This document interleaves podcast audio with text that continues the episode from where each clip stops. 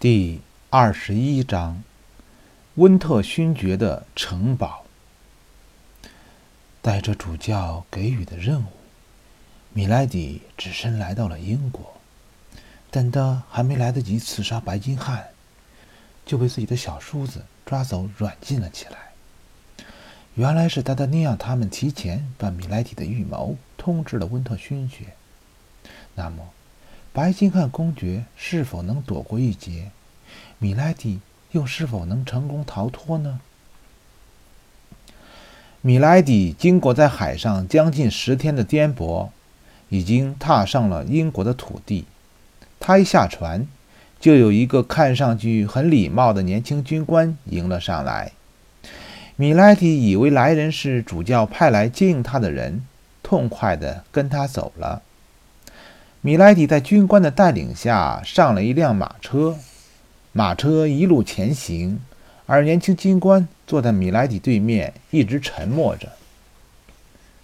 我们要去哪儿？米莱迪率先打破了沉默，但是年轻军官看了他一眼，并不回答。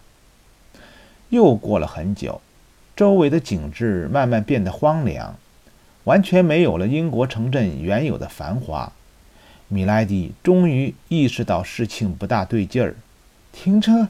你们要带我去哪儿？听着，我要下车！他叫嚣着，但马车还是向前进发着，没有一丝停下的迹象。我劝您不要想着逃走了，夫人。此时，坐在对面的军官第一次冷冷地开了口：“我们只是奉命把您带到一个地方。您认识我吗？”米莱，米莱迪语气里有些困惑。不认识，我也没有要伤害您的意思，只是要把您带到吩咐我们带您去的地方，请您不要为难我们，否则，为了防止您逃跑，我们也许会做出点什么。年轻军官语气冷淡地威胁说：“米莱迪知道自己已经没希望逃走了，只得安静下来。”又过了一会儿，马车停了下来。米莱迪被年轻军官带进了一所城堡中的一间屋子里。米莱迪看着屋子的窗户上安装的栅栏，有些惊慌地问：“这这到底是怎么回事？你们要囚禁我？这里是哪儿啊？”“这是为您准备的房间，夫人。我接到的命令只是把您带到这里，其他的事情会有另外的人负责。”“谁？”这时，从门外传来了一阵脚步声。年轻军官恭敬地打开门，向来人行了个礼，退出去，关上了门。怎么是您，我的兄弟？米莱迪看清来人的面貌后，惊讶地叫道：“是我，我美丽的嫂嫂。”温特勋爵嘲讽地加重了嫂嫂的发音：“这是我的城堡。”我派人带了您来，是有些事儿要跟您谈谈。说着，温特勋爵坐了下来。现在，让我们如同嫂子和兄弟一样，心平气和地谈谈吧。米莱迪十分不解，这个小叔子在自己看来一直是善良、爽直又有些鲁莽的。他很奇怪，他是如何得知自己来了英国，还把自己带到了这座偏僻的城堡里。好吧，那我们就谈一谈，我的兄弟，你是怎么知道我来了英国，还会派人接我来这里？既然您问起，我倒是希望您告诉我，您来英国做什么，我亲爱的嫂嫂。当然是来看您。米莱迪有些不自然地说：“哈哈，真令我感动啊！但是，就为我一人而来吗？”温特勋爵的脸上挂着一种奇怪的笑容。当然，我是您最亲近的亲人了，米莱迪强笑道。还是我唯一的继承人，对吗？温特勋爵盯着米莱迪，故意假装看不见他听到这句话后惊恐的反应，继续说：“我知道您对我分外关心，我的好嫂嫂，所以。”我才会派人在码头接您。至于我怎么会知道您来，我是港口司令，很轻易能够知道每天进出港口的都是谁。米莱迪知道温特勋爵一定是发觉了什么，他知道自己的行踪一定和港口司令这个借口无关。我的兄弟，我记得我倒是没在港口看见您，我只在港口看见白金汉。哦，看来您很注意他。温特勋爵打断了米莱迪的话。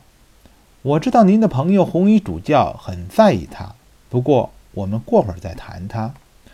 我想先问问您，看看还有什么需要的，我会叫人去准备的，以便让您能够在这里生活的舒适。我为什么要住在这儿，我的兄弟？这里什么都没有。您您打算怎么样？米莱迪语带恐惧。怎么样？瞧您说的。您想要的都会有的，请您告诉我，您的第一位丈夫是怎么对待您的？我已经安排的比他更好。第一任丈夫，米莱迪有些不知所措。是的，我说的不是我哥哥，我指的是您那位法国丈夫。如果您说不清楚，我可以给他写信。你怎么敢？你、你、你不能这么对我，米莱迪。怒吼道：“哦，我的嫂嫂，虚张声势是没用的。或许您要杀了我，不过这也不是您第一次杀人了，是不是？没什么大不了，我是不会反抗的。您怎么可以？你、你、你不能对女人动手！”米莱迪的态度突然又软了下来，他显然意识到自己的小叔子并不是说说而已。恐怕我不是第一个对您动手的男人喽。他讥笑着看向米莱迪的肩头。您想咆哮就咆哮吧。我想我应该请个法官帮我处理这些。当然，他们负责的不是遗产继承，而是重婚和预谋杀人。也许到时您的两个肩头都会有烙印了。他看着米莱迪愤怒又惊恐的样子，站起了身，说：“我该走了，很快我就会到拉鲁舍尔去。不过，在我走之前，我会派人送您去我们南方的殖民地，派个人在旁边陪着您。如果您有一点不对头的行为，我想他会把您的脑袋打开花的。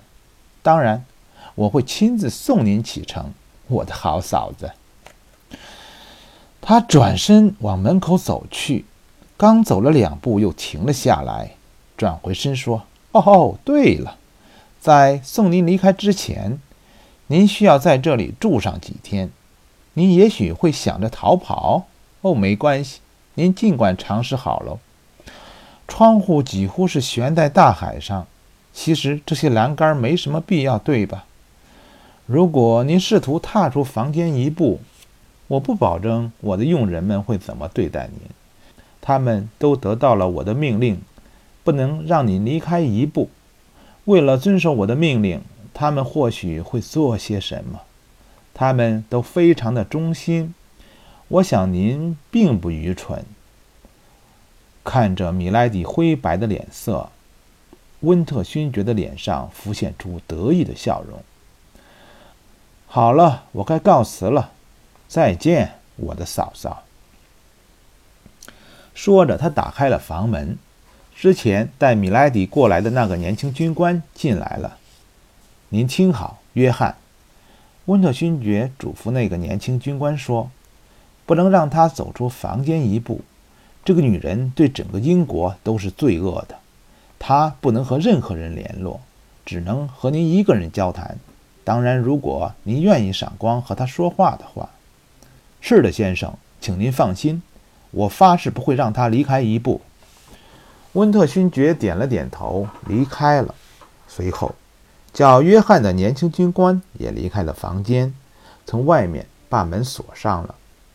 在米莱迪被囚禁的时候，红衣主教还在等待着从英国传来的消息。尽管拉罗舍尔现在被法国的军队团团包围，看似胜利在握。但长久没能攻破拉鲁舍尔，对国王的军队来说也是莫大的耻辱。